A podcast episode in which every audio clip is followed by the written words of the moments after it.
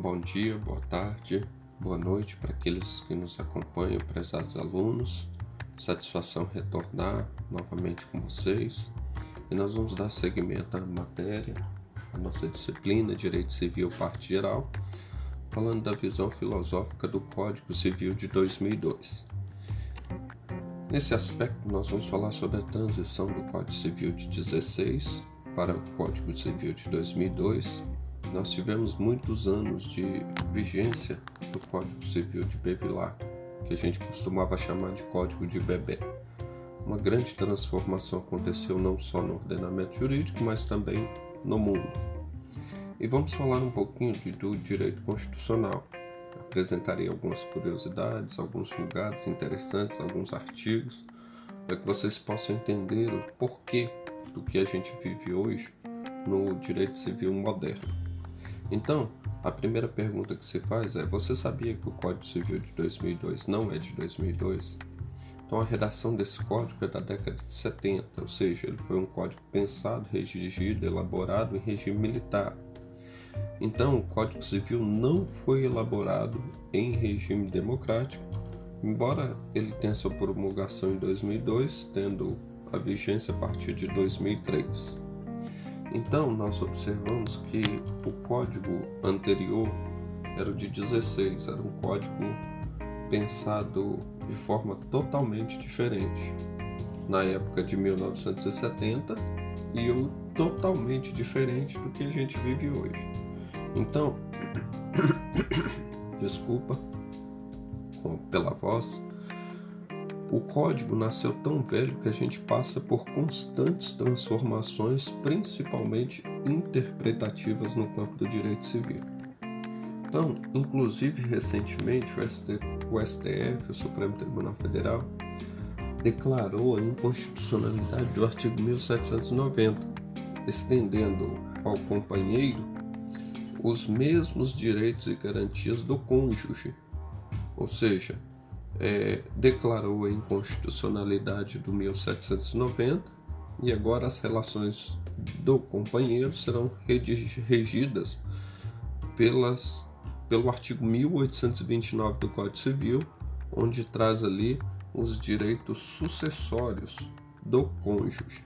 E aí nós vamos ver que isto ia ou isso vai ao encontro do próprio ordenamento jurídico e a Constituição Federal que estabelece uma igualdade das instituições familiares, lá no artigo 226, onde trata da família.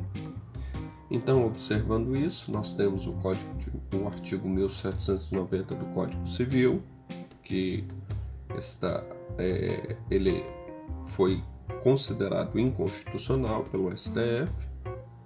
E nós temos aqui a apresentação do 1829 e as definições do que é família no artigo 226 da nossa Constituição Federal. Então, é, em concurso de carreira, esse julgado é muito cobrado e tem sido cobrado é, no sentido de saber se no momento do julgamento da inconstitucionalidade do artigo 1790, o STF também reconheceu o companheiro como herdeiro necessário. Nós não vamos entrar nessa celeuma, eu fiz um pequeno comentário.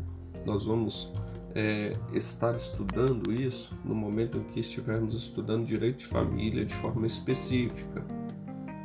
É, só para poder dar um melhor esclarecimento que a doutrina ela acaba entrando nessa celeuma mas o melhor entendimento é o de que se a, de, se a própria declaração de inconstitucionalidade do artigo 1790 visa reconhecer ao companheiro o mesmo status e valor jurídico do cônjuge, evidentemente que ele também deve ser considerado o herdeiro necessário, mas isso não foi objeto do julgado. Então, desculpam pela voz, Vamos conversar sobre o que nós tínhamos em 16 e o que nós passamos ao longo do tempo. Coisas que aconteceram na jurisprudência e o código que nós temos hoje. Quando você fala em código pensado, idealizado, escrito, promulgado e publicado em regime democrático, o único que nós temos até hoje é o CPC. Ele é o único integralmente pensado, idealizado, regido, promulgado e publicado em regime democrático. Portanto, o Código Civil acaba sendo um código velho. Você pode observar que existem dispositivos que são réplicas do Código de 16, por exemplo, e a regra. Nós vamos observar que a regra do casamento mediante cláusula suspensiva, quando a mulher tem menos de 300 dias do relacionamento, é, do relacionamento anterior. Hoje, com o avanço da tecnologia, para saber o tempo de gravidez, só que é uma regra de 1970. E o que a gente viveu em 1970 já é desatualizado, ultrapassado pelo que nós temos hoje e vivemos hoje. Tanto é que lá na parte de família, a gente tem que casamento é quando homem e mulher manifestam perante a autoridade celebrante sua vontade em fixar o matrimônio. E em 1970, as questões homoafetivas não eram desejadas por ninguém, permitidas por ninguém. Então, diante disso, você vê que há uma incompatibilidade do pensamento de 1970 com o pensamento que nós temos hoje. E aí, diante disso, nós vamos entrar em alguns paradigmas do Código Civil de 2002. O professor Cristiano Chaves, é, ele tem um cunho filosófico, é, o que eu vou falar a partir de agora é pautado nos ensinamentos dele. Quando a gente fala em Código Civil de 2002, para que a gente possa chegar nessa valoração, para que a gente possa saber o que é a preocupação da codificação civilista, hoje é o que o ordenamento civilista a gente tem como entender ou como compreender o que nós passamos no Código de 1916. Então, o Código Civil de 16 nós precisamos é, conhecer a estrutura, porque nós vamos ficar mais, é, vai ficar mais fácil o entendimento da disciplina. Então, o Código 16 vinha trabalhando o conceito de direito civil naquela época. Direito civil era sinônimo de Código Civil. Não existia uma legislação civilista. E aí o professor Flávio Tartusso, em seus ensinamentos, menciona que a gente vive em um microsistema civilista. Você tem várias legislações cíveis e ao centro você tem o Código Civil. E aí naquela época a gente tinha o monismo da fonte privada. O que, que isso quer dizer? Que o direito civil era sinônimo de Código Civil.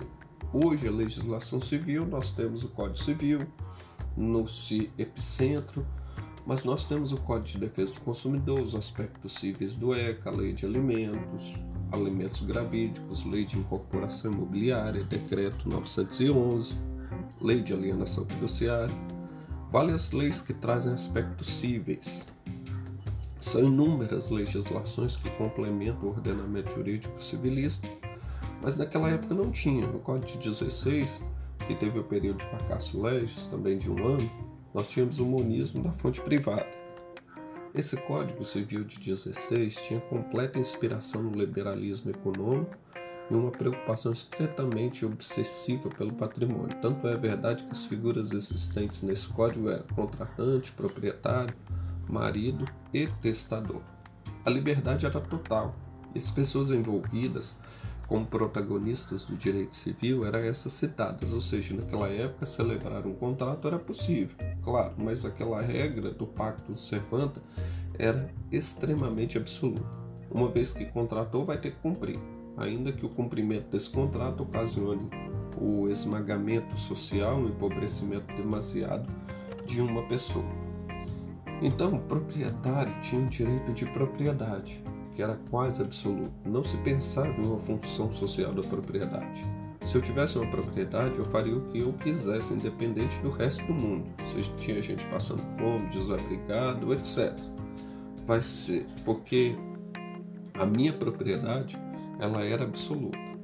Sendo assim, o marido era a figura principal do matrimônio. A mulher era vista quase como fosse um objeto, e nós vamos te mostrar isso em alguns artigos futuros.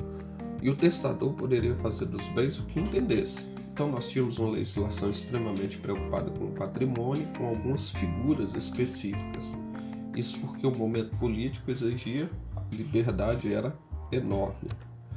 Diante disso, nós temos outras características, que era a propriedade privada e a liberdade contratual com tutela absoluta, em um regime dedicado à apropriação e conservação de bens.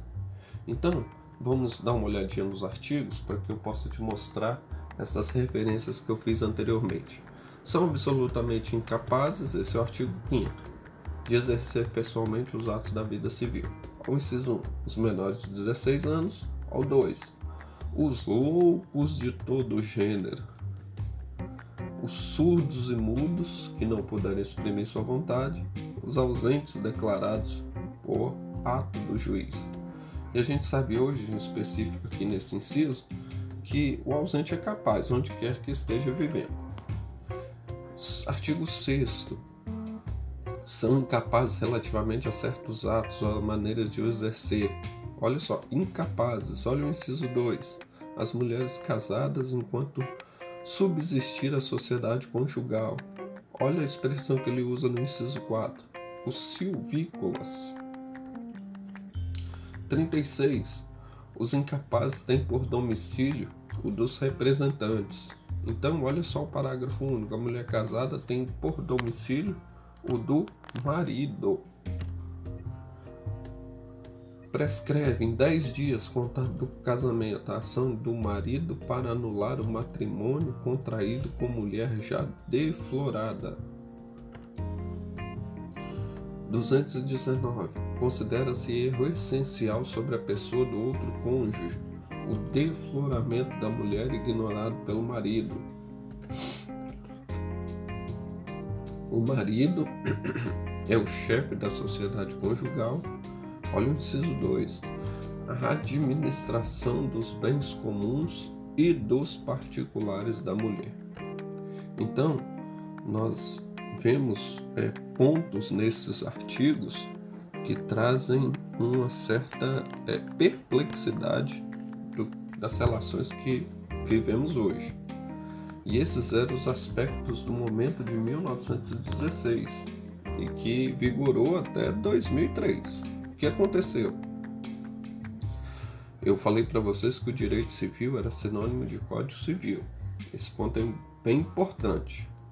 De um lado, a gente tinha o direito privado, que era composto pelo Código Civil, e de outro lado, totalmente oposto, tínhamos o direito público, trabalhando os aspectos constitucionais. Então, sabemos, porém, que hoje a expressão dicotomia entre direito público e direito privado é pura e simplesmente uma questão didática, isso porque existe uma aproximação muito grande entre ambos. Um está cada vez mais envolvido com o outro. Então, uma expressão interessante que pode vir a ser cobrada é a questão da suma divisio, ou seja, que é a divisão entre direito público e direito privado. Em 16 e por um bom período, a suma de viso era absoluta. A gente tem uma aproximação hoje, a gente tem uma aproximação, e o meu dever é de mostrar essa aproximação do direito constitucional com o direito civil. Assim, a gente continua falando em dicotomia para fins didáticos e a gente fala em suma de viso constitucionalizada ou constitucional. Então, a suma de viso continua existindo, mas é quase que uma mesclagem os dois campos de direito se reúnem em inúmeras passagens. Hoje a gente tem uma aplicabilidade efetiva dos direitos fundamentais nas relações privadas. Isso tem um reflexo da história alemã no Brasil. Então, tínhamos uma total ausência de interferência do Estado. O Estado era um inimigo a ser combatido. Havia total autonomia da vontade em relação à sociedade conjugal, desde que o marido tomasse conta em relação à parte contratual, em relação à parte de propriedade, em relação às obrigações e em relação a quase tudo. O Estado não iria intervir. Por exemplo, naquela época, se você celebrasse um contrato e necessitasse de uma revisão contratual, não haveria essa possibilidade. A única possibilidade de revisão contratual que nós tínhamos era em decorrência da da ocorrência de um fortuito ou força maior. Fora isso, não haveria possibilidade de revisão contratual. Hoje, o que a gente chama de cláusula de onerosidade excessiva, ou a teoria da imprevisão é algo extremamente moderno que no ano de 16 e em muitos anos durante a jornada de vida do Código de Bevilacqua, ninguém ouvia falar. Era um absurdo falar em dano moral naquela época. Outra característica era a percepção de que o Estado deveria atenuar desigualdades e libertar indivíduos. Passamos a ter um Estado intervencionista e passamos a ter códigos e legislações intervencionistas. Foi aí que houve uma transição. Passamos a ter o pensamento de que o Estado deveria intervir nas relações privadas de forma a assegurar até mesmo a própria segurança, soberania e a autonomia do próprio Estado. Então a gente mudou a era. Nós tivemos uma transição e evidentemente que não foi tão rápido como virar uma chave. Foi uma transição lenta e muito lenta. E aí nós tivemos uma inserção é, de outras legislações. Por exemplo, na década de 70 surgiu a lei do divórcio. Olha só, na década de 70, quando se pensava no novo Código Civil, veio a lei do divórcio. E vieram outras legislações. Em 1994 a gente teve a primeira lei de união estável, em 1996 a segunda. E a gente foi evoluindo com novas legislações que traziam o aspecto civil. O código deixou de ser o único no direito privado e passamos a ter legislações civilistas. Sendo assim, houve uma preocupação constitucional de que deveria haver uma intervenção efetiva do Estado no âmbito privado. Aí a gente passou a era da Constituição. Aí o professor Cristiano Chaves faz uma citação. Começamos a passar de uma preocupação essencial com o código, sendo exclusivamente a estrutura do direito civil, para legislações que complementassem o direito privado e uma incidência mais efetiva de regras de direito público. Começamos a pensar então no direito constitucional, trazendo uma incidência no direito privado. É como se o direito constitucional estivesse metendo o dedo no direito privado. Essa é uma citação do professor Cristiano Chaves. Então, é a consciência das transformações, mas a releitura dos institutos visando esse compromisso ético. Isso aí trazendo a igualdade de uma sociedade mais justa e digna, que são os fundamentos e princípios básicos da República saindo do papel, sendo a humanização do direito civil e a aplicação dos direitos fundamentais nas relações privadas. Nisso, a gente tem a eficácia horizontal ou externa dos direitos fundamentais nas relações privadas. A partir da metade do século XX, no Brasil particularmente, com o advento da Constituição de 88, surge o fenômeno da constitucionalização do direito civil, com sujeições de suas normas e institutos aos princípios e regras constitucionais. Então, a gente tinha um Código Civil extremamente patrimonialista e egoísta e que se preocupava com os aspectos exclusivamente de propriedade, contrato do homem na relação familiar do testador, que tinha uma autonomia quase que absoluta, e passamos dessa preocupação patrimonialista para uma preocupação com a pessoa humana.